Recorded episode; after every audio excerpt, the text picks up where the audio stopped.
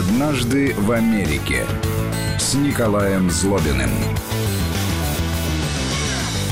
С удовольствием представляю вам автора ведущего этого цикла, писателя, профессора, политолога Николая Злобина. Здравствуйте, Николай. Да, добрый вечер всем, добрый вечер.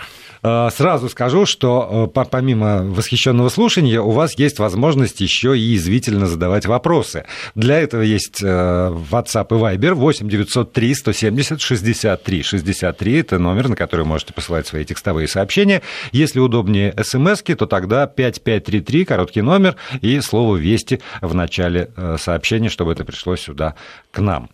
Ну и что же, анекдот есть? В прошлый раз мы Э, выходили в эфир в День независимости. Да. И я не мог вспомнить ни одного анекдота про независимость. Мы попросили Только тогда... про зависимости да. разнообразные. Попросили тогда прислать нам в эфир или мне, или тебе анекдоты от тех, кто знает э, американский анекдот, посвященный Дню независимости. Я должен отчитаться, что я не получил ни одного. Видимо, может быть, таких анекдотов и нет. Я не знаю, может быть, пришло что-то на адрес вестей, но вот может быть, Союз писателей должен заняться этим как-то? Помочь Союз американскому народу? и России? Конечно. Ну, если нет своих талантов, то ну, да, надежда да. только на нас. А значит, анекдот – это, так сказать, творчество Союза писателей. Я так хорошо понял твою мысль. Последняя страница литературной газеты. Я когда-то, кстати, там Шу- начинал свою журналистскую карьеру именно на последней странице литературной газеты. Вот. Мне платили за а, коротенькие Запаскивали. шутки. Да. Запаскивали на советскую власть, которые все размещались на последней полосе литературной газеты. Но, тем не менее, я тогда расскажу такой типичный американский анекдот, где действуют два типичных американских героя. Это блондинка и адвокат. Вот летят в самолете блондинка и адвокат. Блондинка потрясающей красоты. Ну, адвокат так себе, но, тем не менее, он адвокат. А, такой успешный, хорошо одетый, молодой, он смотрит на блондинку и думает, как бы с ней познакомиться. И говорит, девушка, давайте с вами поиграем в игру. Я вам задаю вопрос, если вы не знаете ответ, вы мне платите 5 долларов. А если... Потом вы мне задаете вопрос. Если я не знаю ответ, вы мне платите, я вам плачу 5 долларов. Так поиграем. Ну, блондинка на него посмотрела с презрением и отвернулась. Он понял, что подход был неправильный. И говорит, девушка, я передумал, давайте так. Я вам задаю вопрос, если вы не знаете, вы мне платите 5 долларов. Потом вы мне задаете вопрос. Если я не знаю, вы мне, я плачу вам 5 тысяч долларов. Она подумала, говорит, хорошо, давайте договоримся, начинайте. Он говорит, легко. Скажите мне, а какое расстояние от Луны до Земли? Ну, блондинка пожала плечами, полезла в кошелек, достал 5 долларов, отдала ему. А он говорит, ну теперь ваша, ваша очередь. Она говорит, хорошо, скажите мне, а кто такой залазит на гору на трех ногах, а слезает на двух? Адвокат задумался, думал, думал, думал, думал, чесал репу. Потом говорит, ну, я не знаю, достал чемодан, достал оттуда наличные, отсчитал 5 тысяч долларов, отдал блондинке. А она взяла, положила сумку, летят дальше. Он проходит какое-то время, говорит, ну, все-таки я вот до сих пор думаю, кто же это, что же это такое, что влезает на гору на трех ногах, а слезает на двух? Что там за ответ? Блондинка молча достал кошелек, достал 5 долларов, отдал адвокату. Так что иногда блондинки бьют адвокатов с точки зрения интеллекта. Не знаю, насколько жизненный это анекдот, но тем не менее... Я знаю блондинок, которые блокируют интеллект окружающих в радиусе нескольких метров. Но они, наверное, не натуральные блондинки, ну не знаю. Но мы же про серьезное. Мы про серьезное, да. Вот э, интересный тут сюжет а, как раз а, на этой неделе появился, когда американский суд запретил президенту Трампу блокировать а, подписчиков в Твиттере. Вот я когда прочитал про эту новость, я понял, что мир катится в тартарары. Ну, вообще интересно, да, потому что Трамп нарвался на то, что э, собственно, он хотел себе повернуть в плюс, и в результате нарвался на очередную проблему. Он же представлял свой твиттер как официальную точку зрения президента США, где он выражает свое президентское мнение. Ну, естественно, он банил направо и налево всех, кто там его ругал, обзывал, оскорблял, не соглашался, писал всякие гадости и так далее. На что суд ему сказал, что вот этот бан несогласных и ругающих противоречит первой поправке Конституции о свободе слова. Если вы президент, имеете типа терпение, мужество выслушивать и вычитывать всех, кто вам пишет всякие гадости, если это ваш президентский твиттер. Если бы это был его частный твиттер, о чем президент Трамп два года назад не подумал, то, наверное, так сказать, такого бы суда не было, такого решения суда не было. Но теперь политика, если ты заводишь твиттер, имея в виду, что есть прецедент американского суда, где политик не может банить тех подписчиков, которые пишут ему всякие гадости, потому что тогда нарушается закон, а, ну, в данном случае американский, наверное, российский тоже какой-нибудь закон можно найти, который нарушается о свободе слова и возможности выражать свое мнение. А вот это вот на самом деле большой, большой спор идет, и уже, и уже не, не первый год идет, и в нашей стране в том числе. А, насколько публичный человек идя в, в, в публичную вот такую, там, не знаю, сферу, должен отдавать себе отчет э, о возможных рисках. Потому что это касается не только политиков, например, это касается актеров, и тоже вот сколько у нас было скандалов по поводу того, что там какой-то актер пытается, и, и у вас были скандалы, когда там, не помню уж кто, ну там а, Джонни Депп, по-моему, разбивал теле, эти фотокамеры, потому что за, там, за ним следили еще что-то такое. А, кто, кто вправ, кто виноват? Совершенно Где верно. грань между публичностью и приватностью? Ну, на самом деле, юристы спорят, в Соединенных Штатах спорят об этом довольно давно. А доминирующая точка зрения, доминирующая, не, не абсолютно доминирующая, заключается в том, что если ты идешь работать добровольно, причем, это же твой выбор, а в политику на государственной должности, то есть ты добровольно соглашаешься, что зарплату тебе будут платить налогоплательщики, то а, ты теряешь значительную часть своего права защищать свою частную жизнь, потому что ты нанимаешься на работу к обществу, к налогоплательщикам. Ты продаешь свои, так сказать, способности, себя, а, свои возможности, свой интеллект там и так далее налогоплательщикам, они имеют право тебе знать, они имеют право знать, кого, собственно, они нанимают на работу.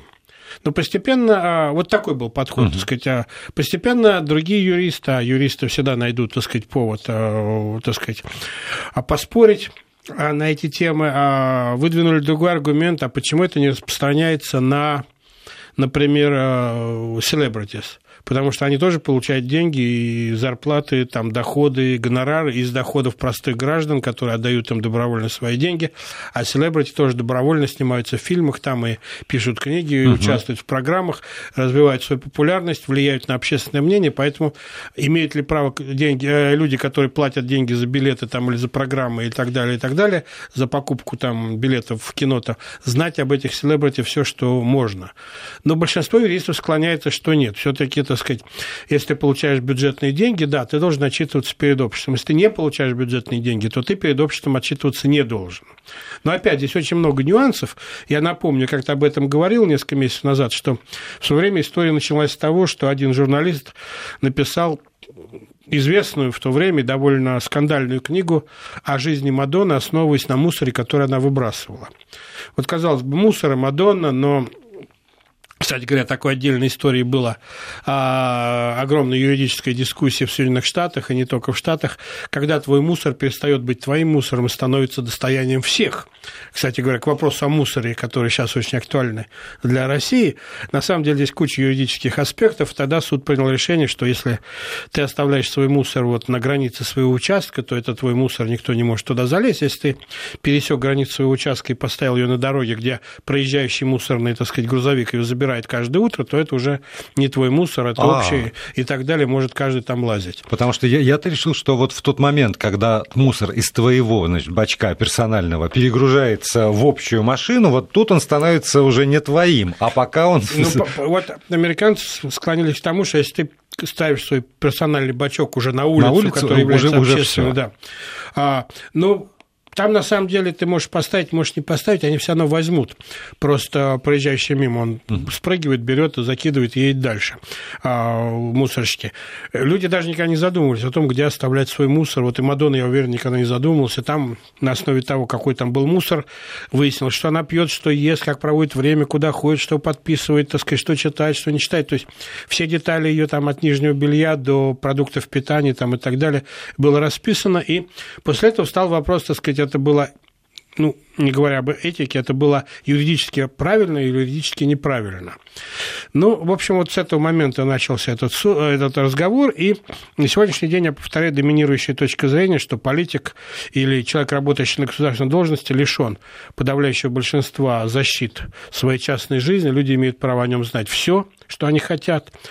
И эти вопросы желательно задавать на, во время избирательной кампании. Человек не может не ответить на вопросы, потому что если он не ответит на вопросы, возникает вопрос, вопрос что он скрывает. Поэтому белье американских политиков получится в любой избирательной кампании очень активно, подробно и находится, бог знает какие вещи. И ни одна политическая судьба в Америке оказалась сломлена, серьезно сломлена, самых высоких политиков, потому что кто-то что-то нашел а, в этом грязном белье там 20-30 лет назад, там какую-то фотографию, как это недавняя была история с одним из губернаторов, где он сфотографировался рядом с человеком, одетым в форму куклус-клана, когда они были студентами.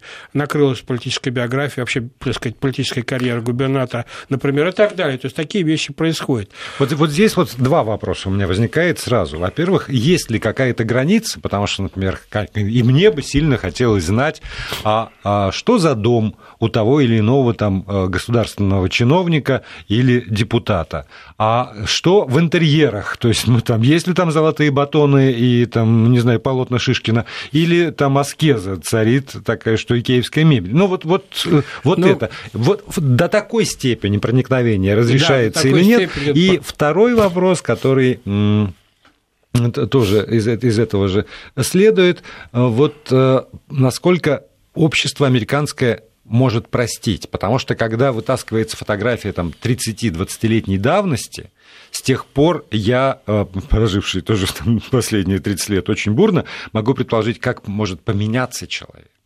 кардинально совершенно, и взгляды его, и образы, все на свете может поменяться.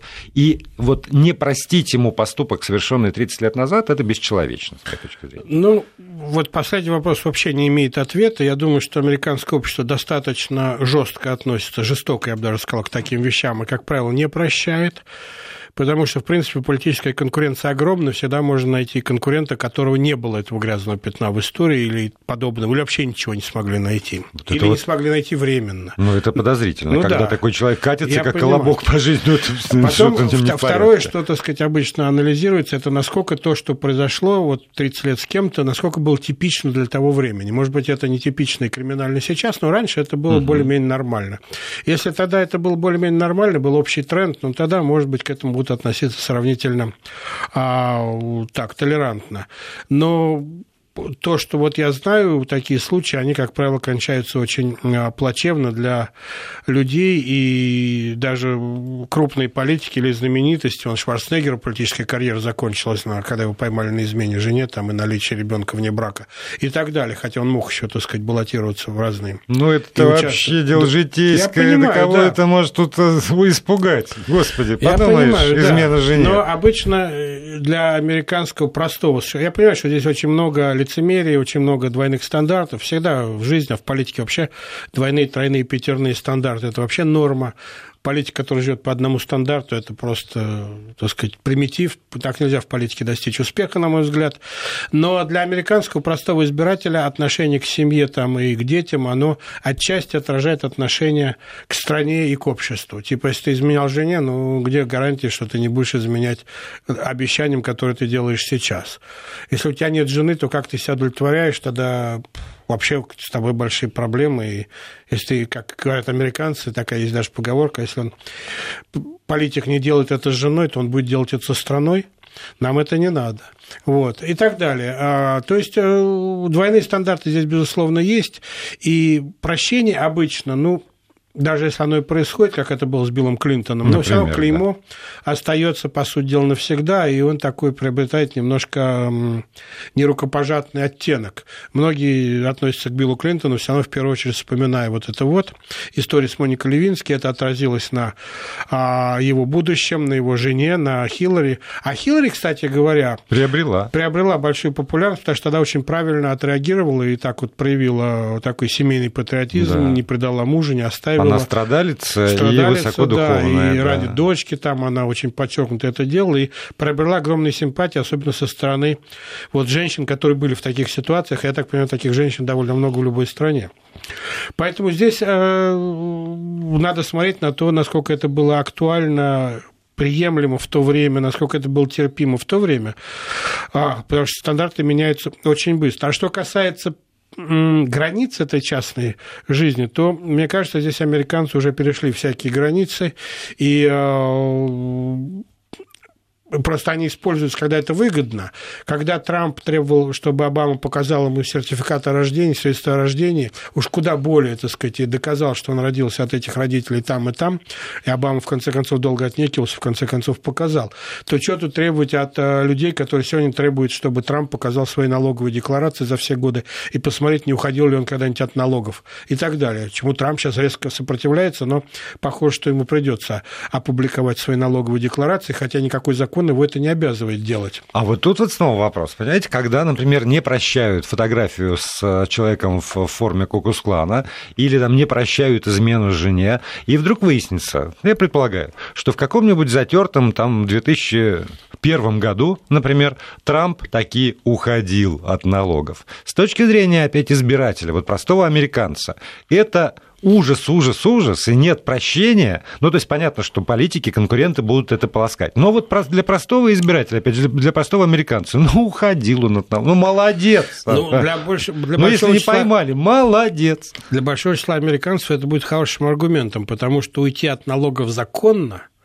Незаконно это другое дело. Угу. Там спрятать налоги, там куда-то закопать золото, там, и, не знаю, такое не делают. В основном с помощью налоговых а, советников, налоговиков а почти у каждого американца есть такой зарабатывающего, американца зарабатывающего достаточно много или имеющего вложения, есть человек, который делает его налоги. Налоговое законодательство меняется так быстро, оно настолько трудное для понимания нормального человека, огромное, тяжелое и так далее, то а, нанимается человек, который делает твои налоги там каждый 15, 15 апреля. Хотя там есть возможность на полгода их отложить однажды. Вот. Но от того, что налоговик нашел законный способ ухода от налогов, в принципе, так сказать, выигрывает а, и налоговик, который приобретает репутацию хорошего налоговика, и человек, который нанял этого налоговика, и большинство американцев скажет, ну, молодец, если, так сказать, он не совершил ничего криминального, нашел способ уйти от налогов, там переложил вовремя деньги, там что-то списал, что-то, так сказать, а, перевел в другие валюты, и это все законно, но хитро, но законно, то да, это будет большим плюсом.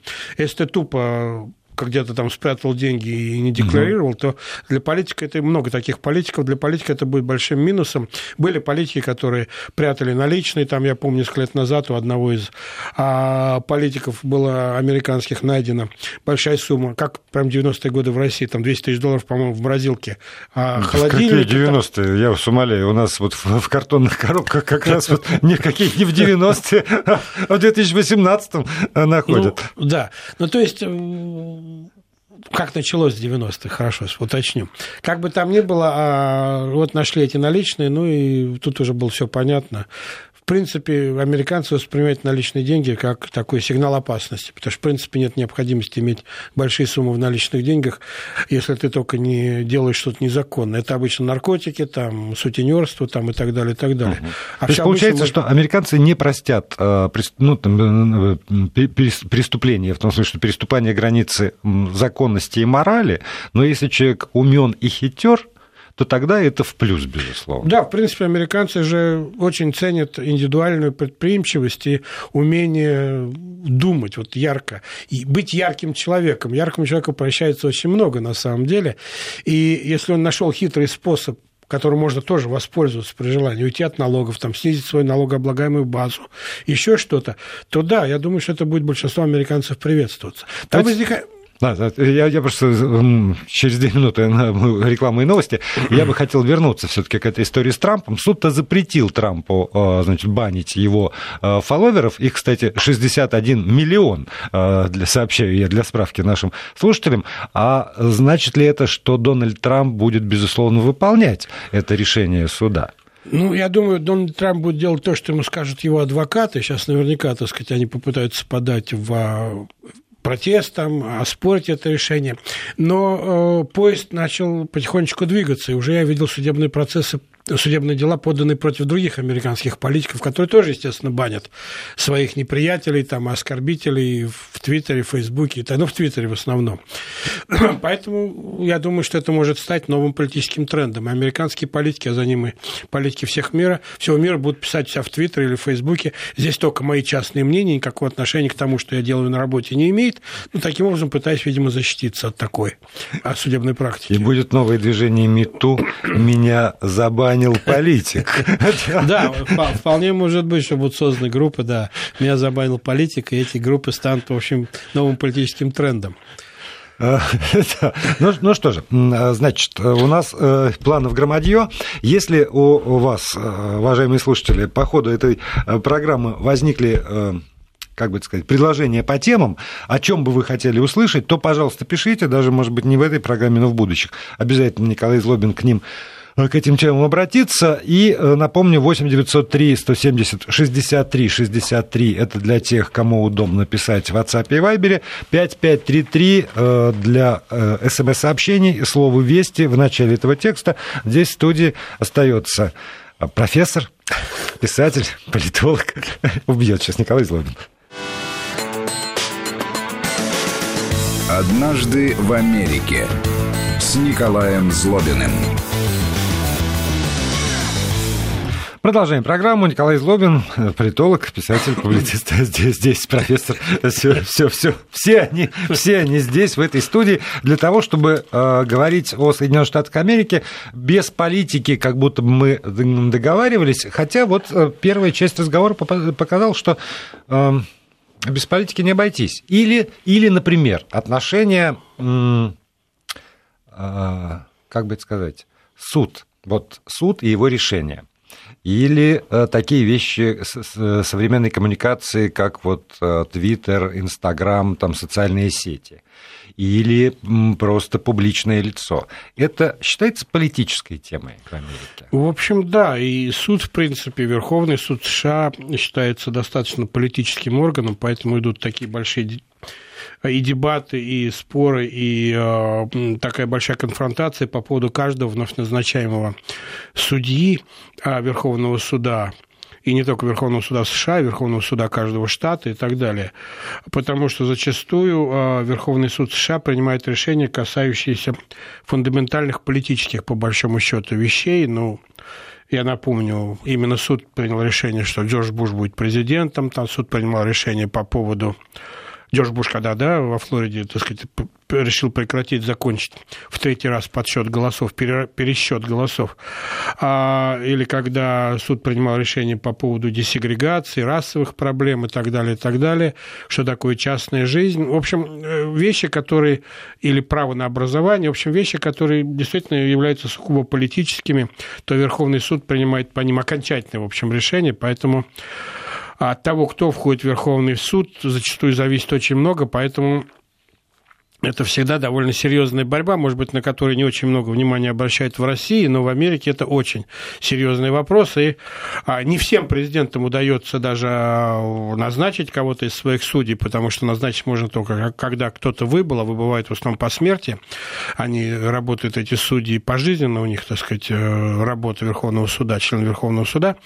Некоторым судьям, а некоторым президентам удается назначить, некоторым не удается, но от того, кто попал в Верховный суд, человек с какими взглядами, взглядами, а зависит зачастую очень серьезные политические вопросы. Поэтому ты здесь прав, да, вот суд а, Верховный особенно, это такой, скорее, одна из трех ветвей власти политической, которая оказывает влияние на жизнь США не меньше, чем исполнительная и законодательная.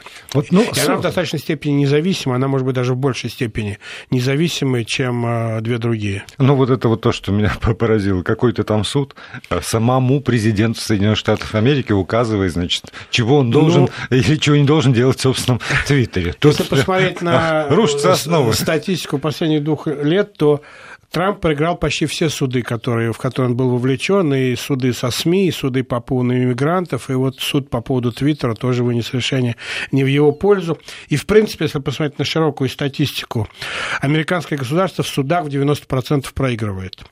А, потому что суд, как правило, поддерживает не государственную точку зрения, не потому что это какой-то оппозиционный суд, просто люди идут в суд в ситуациях, когда, да, государство не право, и суд это, как правило, подтверждает. Я суд вообще... да. является, да, я бы сказал, да, таким защитником гражданских свобод, э, гражданских, гражданского общества. Я в последнее время по поводу, естественно, жизни в нашей стране, ну и, и, и в сопредельных странах так пришлось в последнее время сильно этим увлечься, а задумываешь, да, где, да, где вот грань между вот политикой и не политикой, где вот общественная жизнь, вот то, что у нас, например, в СМИ под шапкой общества идет, а где под шапкой политика, потому что вот там в Реутове, например, собирается суд по поводу, ну, там, обвиняют чувака, который там боролся там, с управляющей компанией, что-то такое, тарифы выяснял. И понятно, что это вот это социальная жизнь, вот это общество, это там какая-то вот такая вот разборка. Вдруг в этом суде появляются люди, значит, в черном, в масках, с дубинами, начинают бить тех людей, которые сидят прямо в зале суда, на отмаш. При этом никто не знает, кто они, что они. Вялые вопросы к приставам судебным. Это кто вообще? Что-то?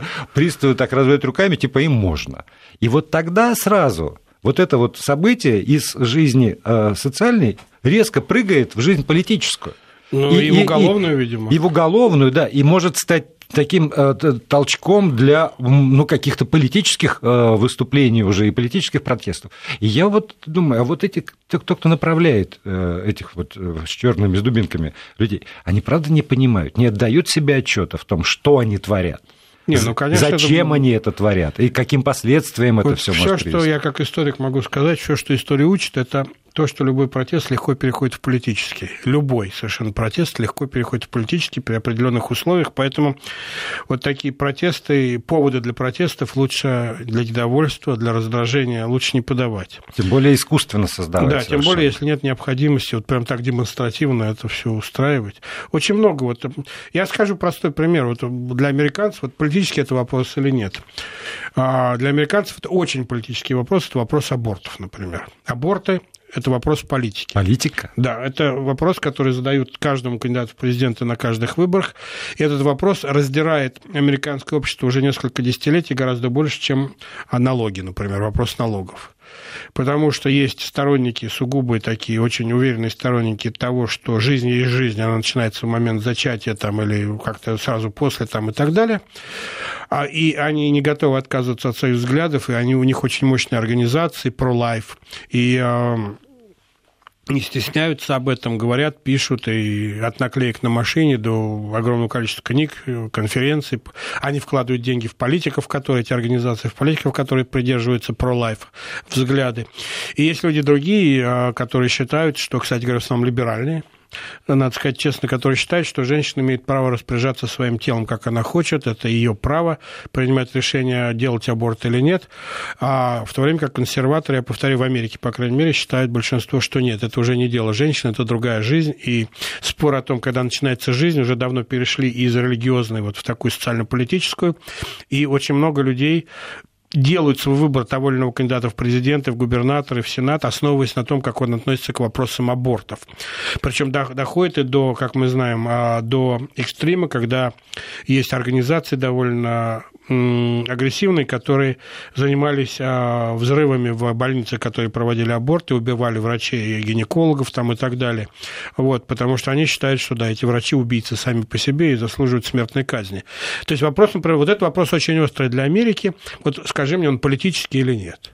Например. Но если уже вот действительно так, что и убивают людей, то да, конечно, Конечно. И взрывали больницы, да, да эти что блоки, мы, которые... Когда у нас здесь обсуждаются эти вопросы, то мне все время кажется, что это скорее это споры э, между там, э, верующими, неверующими, это вот... между э, людьми, как бы даже не консервативных, ну да, скорее вот консерваторы и либералы, но не на политическом уровне, а на уровне мировоззренческом. Вот это мировоззренческий спор. Но у нас это не выплескивается в политику, потому что никто никогда не задаст на на собрании там, кандидату ну, в Мосгордуму, например, как вы относитесь к абортам. Ну, Он да, там вот, сильно по... удивится. Я к тому, что вот грань, где вот эта да. грань между политикой, как ты говоришь, и социальными вопросами, но это же связано с огромным количеством других вещей, с медицинскими страховками, например. Да. С а, тем, а, что могут, а что не могут врачи делать. С уголовным кодексом, потому что если это разрешено, то это разрешено. В некоторых штатах Америки аборты запрещены, э, например, и так далее. Есть подпольные аборты. Ну, то есть очень много переплетений очень больших, очень больших вещей. В некоторых штатах а, аборты разрешены, но не за счет государственных страховок или не за счет коммерческих даже страховок. Они могут быть использованы только в случаях, если там а, беременность стала результатом там, насилия, там, ну, да, или угрожает там, здоровью женщины. Да, вот угрожает там... здоровью женщины и так далее. В некоторых штатах даже сейчас это не является причиной для абортов, потому что нельзя доказать, насколько это является сказать, до момента рождения, является это э, опасностью для женщины или нет, в общем, угрожает или нет.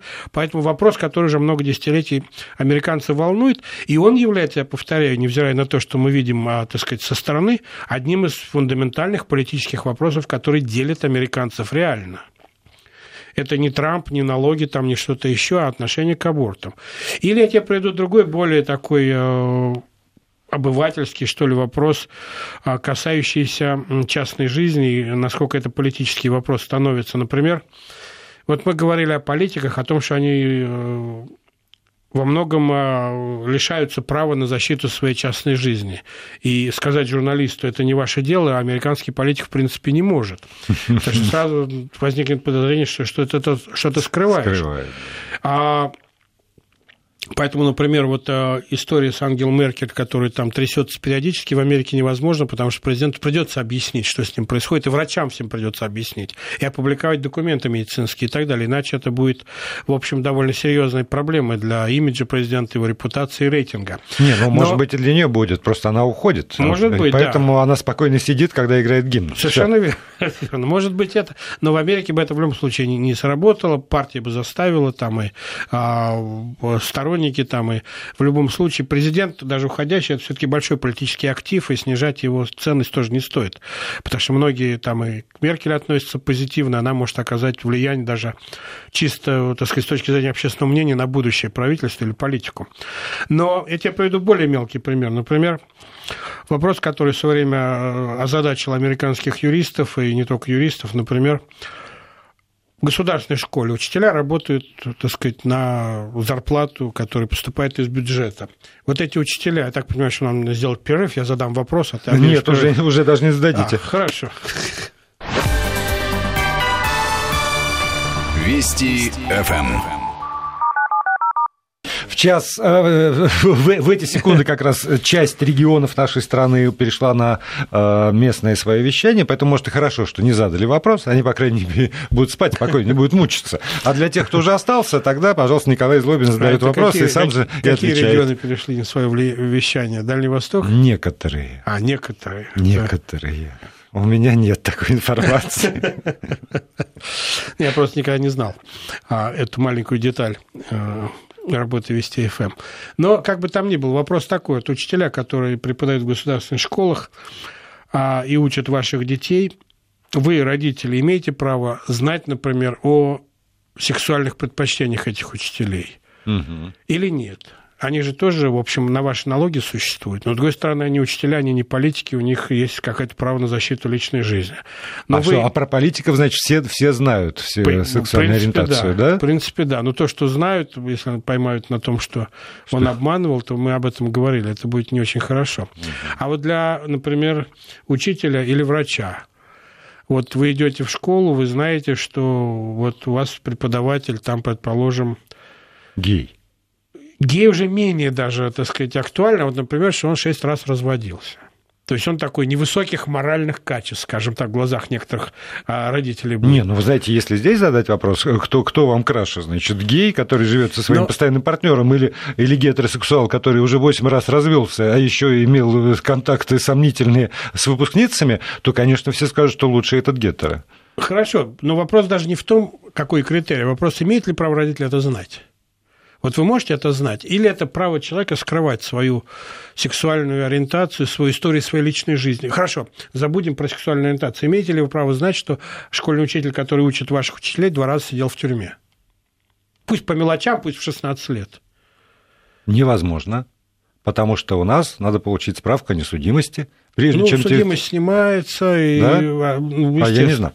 Или, например, что а, он болен СПИДом. Вот это медицинская он, информация. Понимаете, если он болен СПИДом, он уже лежит. А если он является носителем вируса иммунодефицита человека и ну, принимает терапию, то это вообще никому не мешает. С моей ну, точки зрения. Но с точки зрения огромного количества людей. Это, страшно. Не мешает. Вопрос в том, имеете ли вы право знать об этом, прежде чем принимаете решение послать ребенка в ту или иную школу тому или иному учителю или его там религиозные взгляды и так далее. То есть очень много вопросов, которые из политики начинают опускаться вниз. Ладно, учитель, а имеете ли право знать, что ваш зубной врач болен такой болезнью? Или это право врача скрывать это дело? Ну и так далее. То есть очень много вот таких деликатных вопросов возникает, как только вы начинаете углубляться в вопрос, где кончается право на частную жизнь, а начинается право общества знать, вот что имеет право общество знать? Я напомню, что в свое время американские э, э, автолюбители подавали в суд на компании, которые э, фотографируют машины на улицах, потому что нарушающие, да, потому что они фотографировали не только машины водителя, но и тем, того, кто сидит рядом. А это было уже нарушение, что происходит внутри машины, ничего не дело это, а камера это фиксировала. Вот поэтому в Австрии, скажем, запрещены видеорегистраторы. Например, да. да то есть очень из, много, исходя из этой логики. То есть очень много здесь деликатных моментов, которые сегодня, я так понимаю, юридическая практика не дает ответа, и это становится политикой, потому что от этого э, с тем или иным лозунгом можно выйти на выборы и, и начать собирать голоса. Это отвечая все на твой вопрос, где угу. кончается политика, вернее, где кончается социальная проблема, начинается политика и так далее. То есть очень много вот таких вот вопросов. Имеешь ли ты право значит, там твой учитель там в свое время нелегально приехал в страну, там подделал документы, но он хороший учитель, он классный учитель. Вот, и вопрос не в том, имеет ли он право преподавать или нет, а имеешь ли ты право знать об этом, чтобы ты сделал свой выбор. Или ты вообще должен отдать своего ребенка в руки, бог знает кому, не зная ничего об этом человеке, но просто доверяешь, что школа там, да, проверит, государство проверит там и так далее. А вот вернемся а, к, к, даже не к проблеме абортов, а оттолкнемся. Если, ну вот, э, сторонники запретов а, Насколько дальше их логика развивается? Потому что если запрещаем э, женщине вообще распоряжаться, э, то это не, не ее дело, это уже новая жизнь, и там вот это член общества, не знаю, это богатство государства, там страны, как угодно, общества, то вот дальше. Дальше э, примат чего? Семьи или Э, государство через органы опеки и общество через органы опеки. То есть насколько там, на что имеет право э, мать с отцом, а что должно быть под контролем. В каком случае мы оставляем, Ты в каком случае вопросы, забираем. На которых нет ответа пока у современного общества. Нет, я говорю вот про, про, про, про, про тех, кто да. так против абортов. Тогда и дальше они должны вести эту линию, тогда при, при, примат верно. государства. Тогда, значит, государство определяет, как ты воспитываешь, там, э, чем кормишь, как выращиваешь, и только ты хочешь сделать что-нибудь не так, как предписало государство, забираем. Конечно. Потому Нет, что не твое. Ты абсолютно прав. Этот вопрос висит в воздухе, совершенно очевидно. Но главный аргумент, кстати говоря, сторонников запрета абортов, кроме ну, там, религиозных, этических угу. там и вопросов, когда же начинается жизнь реально, кстати, на который нет пока ответа ни у кого, когда начинается жизнь. У них главный э, аргумент, что сейчас такое количество предохраняющих средств, что если ты, так сказать, типа, ну, забеременела, то у тебя был выбор этого не делать. Если, конечно, ты не была там подвергнута насилию там, или еще чему-то. Угу. Вот все от химических до чисто физических средств там, и так далее, и так далее. Если там бабушки еще как-то не знали про это, то современные девушки знают про это все, аптеки забиты всякими э, средствами а, контрацепции, поэтому чего теперь ты будешь там объяснять нам? Значит, было твое осознанное решение не пользоваться этим. Угу. А потом ты типа передумала. А Или если, там ушел а если она, она из как бы низко э, обеспеченных э, слоев населения, и у нее нет денег Очень это самое купить? Да, потому что, например, есть... когда я захожу в наши аптеки, я понимаю, что там для восьмиклассника это дорого. Вот просто это, это дорого, понимаю я. Ну, э, я более того тебе скажу, там я все время увидел, что в штате Вирджиния, недалеко от того места, где я живу, в некоторых графствах есть очень серьезная проблема, что делать, э, а там очень высокий уровень, что делать с беременностями 13-летних. Угу. Потому что в, там, на фермах, там, в поселках, там, сельских, там они еще и а очень часто это афроамериканки или представители других национальных меньшинств, которые, в принципе, к этому относятся довольно легче, да. Легче, да, и это из бедных семей, и вот как брать на себя государство должно их аборты там или не должно, и вообще как к этому относиться. Да. И вот там, в том графстве, который я смотрел, материалы по этому тем, было решено, что 13, а, там, ну, подросток не может а, пойти к врачу и попросить сделать аборт без согласия родителей. Должно быть ярко выраженное письменное согласие родителей на это дело. Например, как одна из защит потому что многие скрывают от родителей угу. такие вещи. То есть, на самом деле, опять, где кончается частная жизнь, начинается политика и общественный интерес, вопрос продолжает оставаться открытым.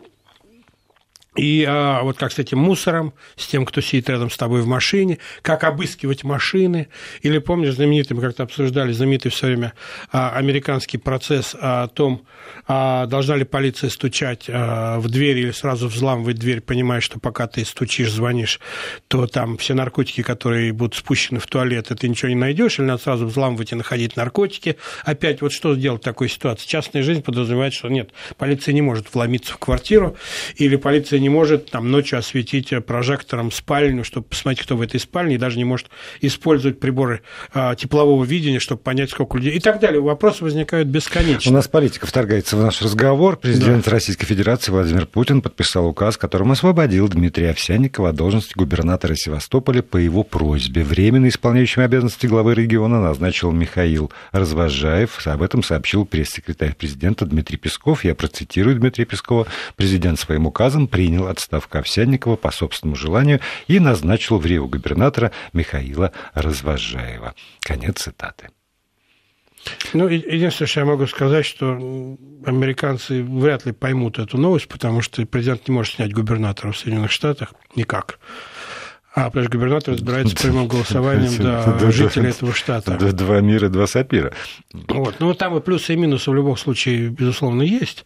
Вот. Но, но это друг... совсем противоположная да, система. Но, с другой стороны, понимаете, тоже, вот, когда я читаю, вчера прочитал новость о том, что президент Украины своим указом снял с должности руководителей районных администраций целого ряда, там, в разных областях Украины, тут тоже как-то у меня несколько бровь поползла вверх, ну, ну, ну надо же, да как какой э, степени глубина проникновения.